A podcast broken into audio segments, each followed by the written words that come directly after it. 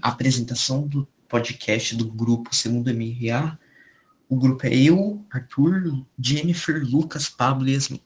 Então, agora eu vou falar dos aspectos naturais do livro, apresentado do livro, que é a valorização do casamento, a, a importância em ter uma família sólida e bem construída, esses valores. Bom, no livro, a gente cria uma dúvida, porque a gente conhece a Dona Tunica, que é uma mulher que sempre quis casar, que é so, ela é solteirona e ela tem 40 anos, que pra época já, era, já não era jó, já era meio idosa. Então, no desenrolar da história, a gente conhece Dona Fernanda, é, Maria Benedita, é, Carlos, Maria. Bom, enfim, vamos só organizar as coisas. A dona Fernanda, ela organizou o casamento entre o Carlos Maria e a dona a Maria Benedita, que é que a Maria Benedita, ela sempre quis casar com o Carlos. Só que o Carlos, ele não ligava, ele era aquele cara que ele se achava o máximo, aquele cara egocêntrico, que só liga para si mesmo, vaidoso. Então, o casamento acontece. Ele acontece de uma maneira muito rápida, muito estranha e cria uma dúvida. O que, qual é a mensagem que ele quer passar? Tipo, será que existe esses valores, essa importância de criar uma família sólida? E a gente confirma isso.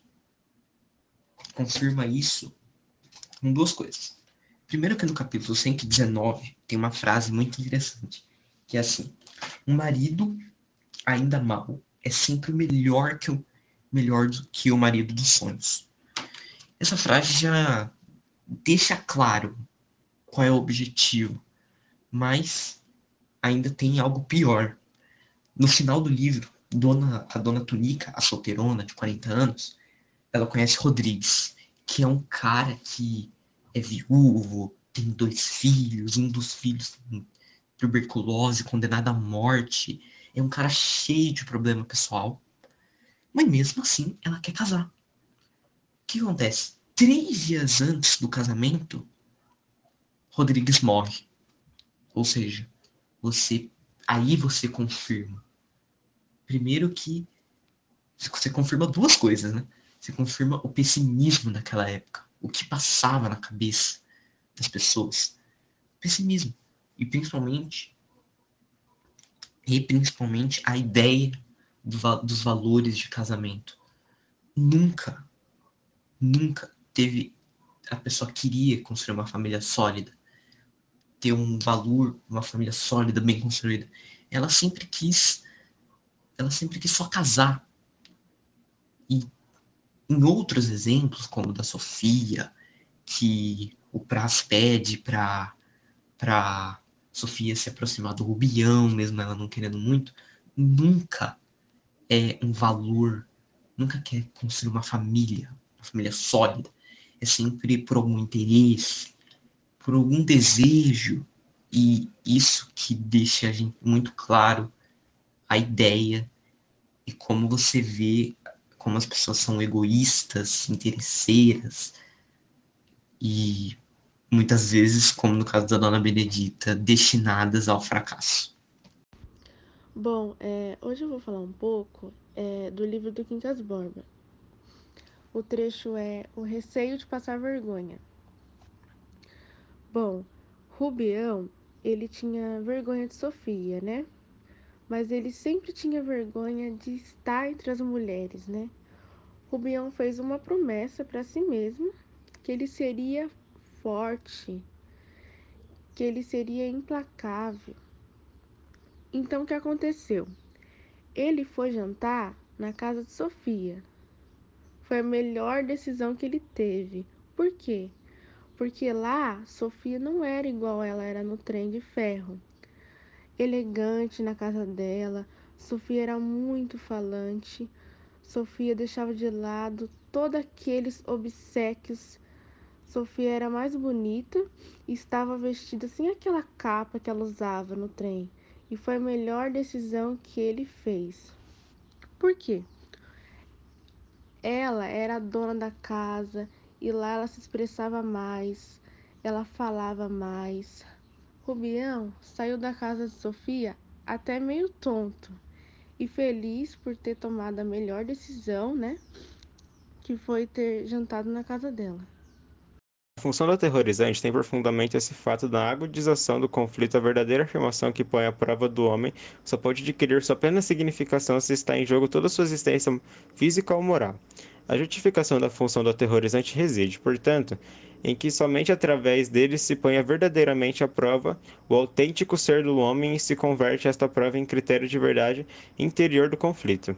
E a profundidade e a função revolucionária da cartaz trástica se encontram por sua essência, a íntima relação com o desenvolvimento pleno dos momentos aludidos. Eijo defende que a luta, antes mesmo de caracterizar pelo corpo a corpo com o inimigo, também entre o combate e consciência e preservar a si mesmo e ao outro. A tensão entre manter as armas limpas de sangue alheio e não deixar de empunhalá-la diante do combate iminente. Em outras palavras, o equilíbrio dramático, a dor da derrota e a alegria da vitória, sentimentos necessários para a história, se acontecer guerra. Portanto, embora a forma tragicômica seja considerada para sequenciar a narrativa de Quincas Borcas, talvez fosse interessante analisar se o elemento tragédia supera o elemento do ridículo. Parece opostos o mundo dionisaico e o mundo apolíneo. A harmonia do horror e do equilíbrio tende-se a tornar algo mais trágico que Quincas Borcas. No romance Quincas Borba, Rubião relembra acontecimentos passados e do dia que seu amigo filósofo lhe explicou a teoria da luta e da devoção humana. Diz respeito à discussão do revezamento dos contrários, mundo apolíneo e dionisaico, cômico e trágico, riso e terror, parece-nos mais o caso de Quincas Borgas, que é a preponderância do elemento trágico em relação ao cômico. O argumento egiliano do drama, equilíbrio entre a tragédia e comédia, talvez tenha elucidado questões importantes.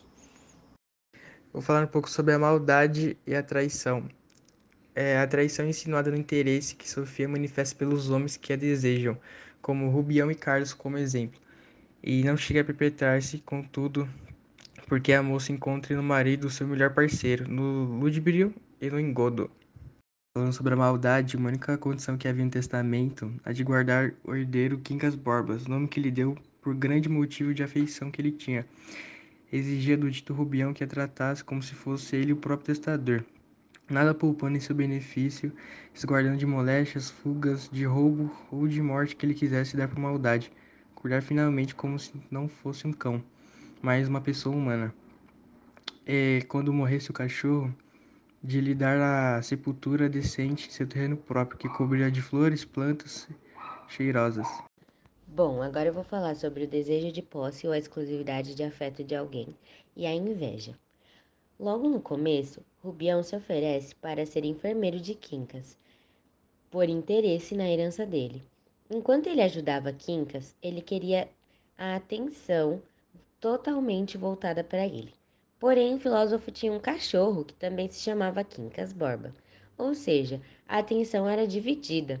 Rubião não gostava e ficava enciumado. Indo um pouco mais à frente, percebemos que Rubião tem um amor não correspondido por Sofia não tem um amor exclusivo.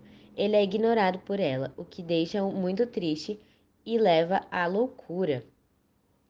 Pelo fato de Rubião gostar tanto das pessoas, ele não recebia muito desse carinho e desse amor que ele tinha. E pelo fato dele não receber, ele ficava triste e se frustrava. A inveja. Depois que Quincas Borba morre, Rubião fica como herdeiro. Ele ficou milionário e foi para o, para o Rio de Janeiro.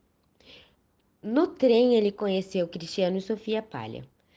Fazem amizade com Rubião por interesse no dinheiro dele, no qual conseguiram ganhar muito às custas de Rubião, por ele ser ingênuo nessa área. Pelo fato de, de Rubião possuir muito dinheiro, poderia gerar inveja em Cristiano. Ele poderia ver que Rubião tinha, era milionário e ficar com inveja de não possuir bens. Machado de Assis quis mostrar um pouco mais de como era a visão da sociedade no geral. Faz uma crítica à sociedade e o homem, que agem com falsidade, são oportunistas e vivem muito de aparência. Trazendo para os dias de hoje, podemos ver a sagacidade e a ingenuidade das pessoas, a maldade como elas agem umas com as outras. Essa foi a visão que nós tivemos. Até a próxima.